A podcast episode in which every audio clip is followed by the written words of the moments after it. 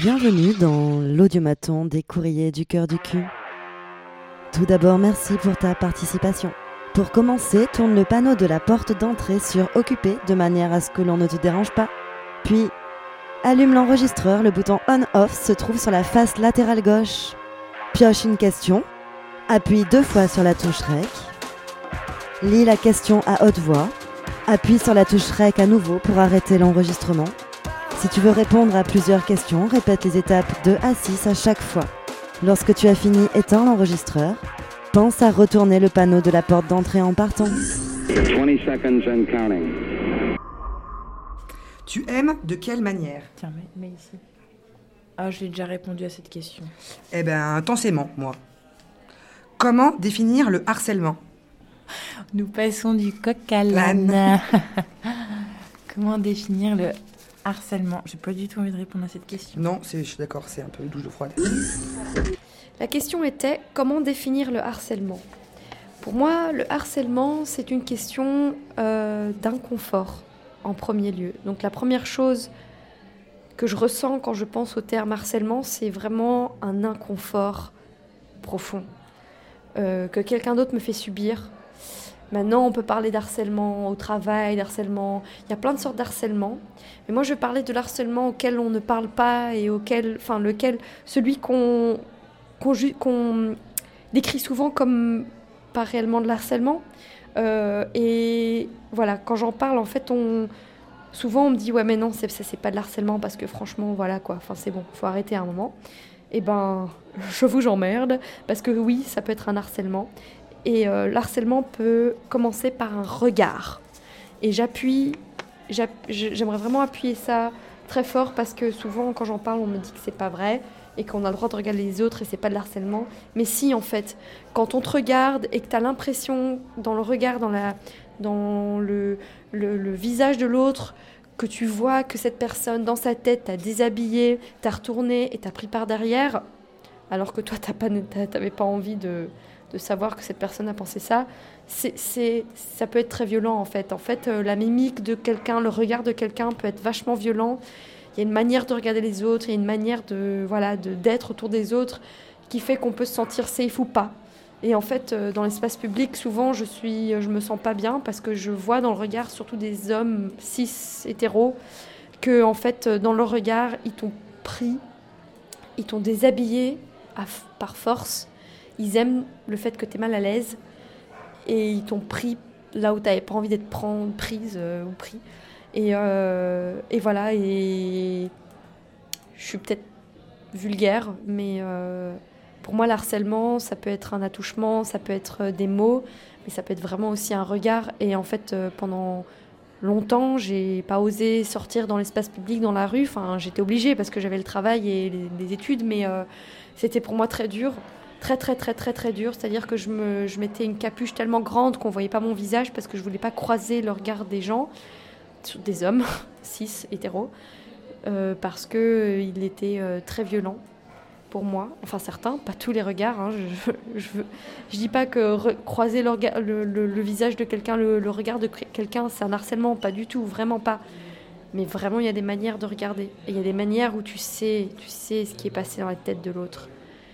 Euh, c'est un regard intense, un regard malaisant. C'est aussi, c'est pas seulement le regard, c'est aussi tout le visage de la personne qui change. Et c'est vraiment malaisant en fait. Et pour moi, ça peut être vraiment même plus violent que le, que le verbal. Parce que le verbal, au moins, il est explicite.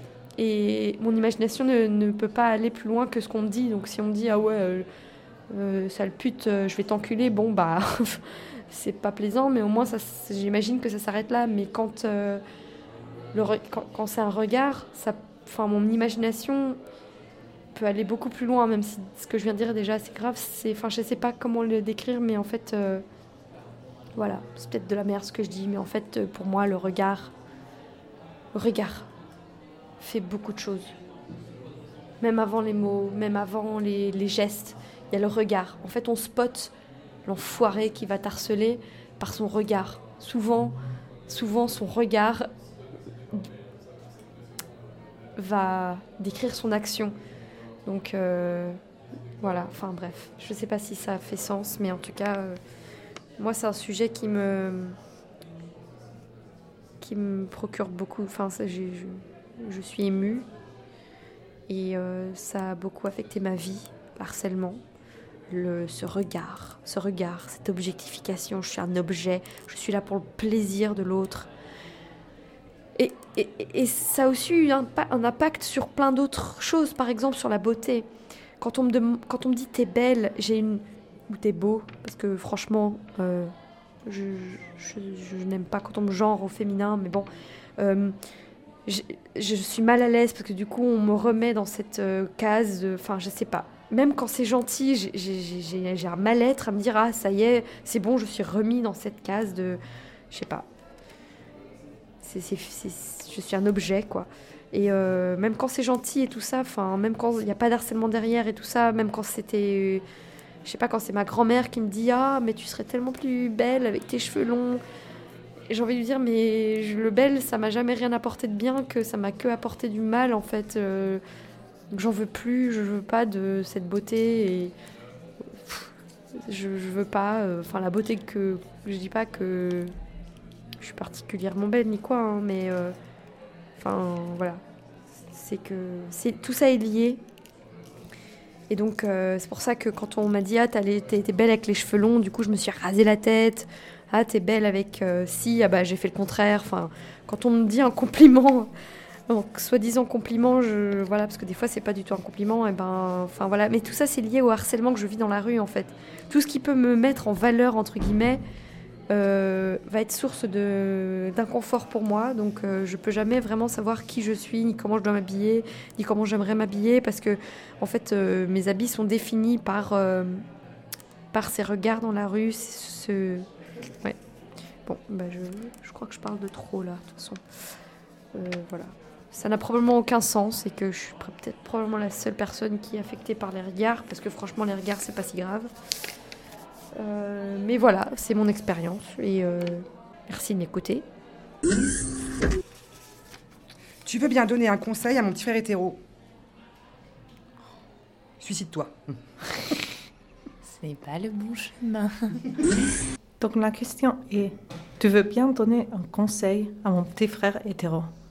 Euh, Moi j'ai un petit frère hétéro et je l'ai assis plusieurs fois euh, pour lui expliquer, un, ce qu'il voulait dire le consentement, euh, tant quand il n'avait pas une copine à long terme comme quand il avait une copine à long terme, que c'était pas nécessairement du consentement. le fait de sortir avec quelqu'un que, et qu'il devait faire pa- particulièrement attention aux mots et, aux questions qu'il posait euh, dans des entourages euh, sportifs bourrés, parce que mon petit frère euh, fait du basket et c'est un monde hétéro où, on ne respecte pas souvent les filles. Je lui ai aussi donné des conseils de, démonter la masculinité dans son entourage s'il pouvait, parce que ça pouvait aider à plein de, de- filles hétéros ou, filles pas filles euh, qui pouvaient se sentir violentées ou pouvaient faire face aux violences.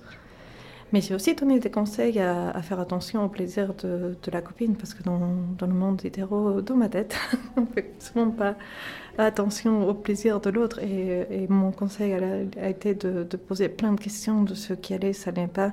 Ça revient au consentement aussi et ce qui faisait plaisir à l'autre euh, et que, que faire plaisir à l'autre était une bonne chose. Donc euh, voilà les conseils que, j'avais donnés euh, ou que j'ai donnés pendant plusieurs séances euh, d'Aziz avec, euh, avec un jeune de 15, 16, 17, 18 ans pendant le temps.